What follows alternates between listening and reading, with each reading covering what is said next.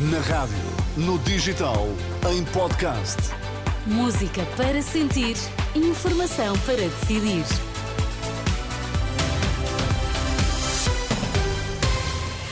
Vamos saber quais os destaques que marcam a atualidade a esta hora. Olá. Viva, boa noite. Luís Montenegro propõe aumentar as pensões mais baixas para 820 euros até 2028. Há duas lusodescendentes entre os reféns libertados na última noite pelo Hamas. Fechado o Congresso do PSD, já são conhecidas as primeiras propostas eleitorais para 10 de março. Luís Montenegro promete uma redução do IRS jovem, uma descida da taxa até o oitavo escalão e o acesso, universal, e o acesso universal às creches e ao ensino pré-escolar. São algumas das medidas eleitorais do PSD, reveladas no discurso de encerramento do Congresso Extraordinário do partido, que decorreu ontem em Almada. Montenegro prometeu ainda o aumento do complemento solidário para idosos. Mas nós vamos também de forma gradual e até ao final da legislatura, colocar a referência do complemento solidário para idosos nos 820 euros. Isto traduz-se isto traduz-se no seguinte: até 2028, o rendimento mínimo garantido dos pensionistas portugueses será de 820 euros. Nesta intervenção, o líder do PSD não esqueceu as críticas ao Partido Socialista, classificando António Costa, Pedro Nuno Santos e José Luís Carneiro, disse como farinha do mesmo saco. Palavras de Luís Montenegro no encerramento do Congresso de Almada, onde marcaram presença diversas figuras do universo social-democrata, entre elas Cavaco Silva, que apareceu de surpresa no pavilhão de desportos de Almada. À saída, em declarações aos jornalistas, o antigo Presidente da República disse que Portugal está a precisar de uma mudança que traga esperança aos portugueses.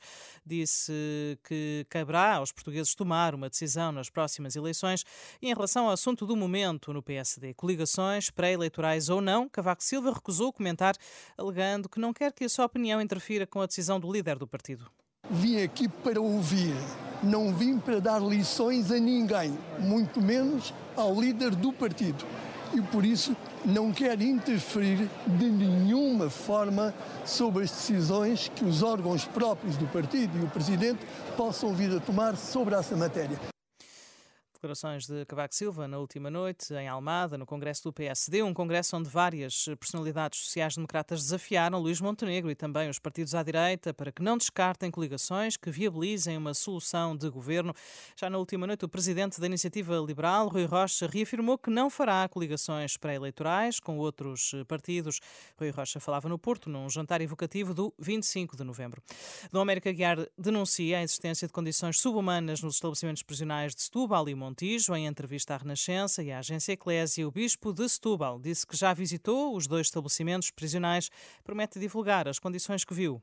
Tenho já um, uma dor, uma dor. Eu visitei os dois estabelecimentos prisionais, de Montijo e de Setúbal, e eu vou ter que gritar bem alto que não se pode privar a liberdade de homens, de cidadãos, de pessoas, e tê-las a viver em condições subhumanas como estão a viver.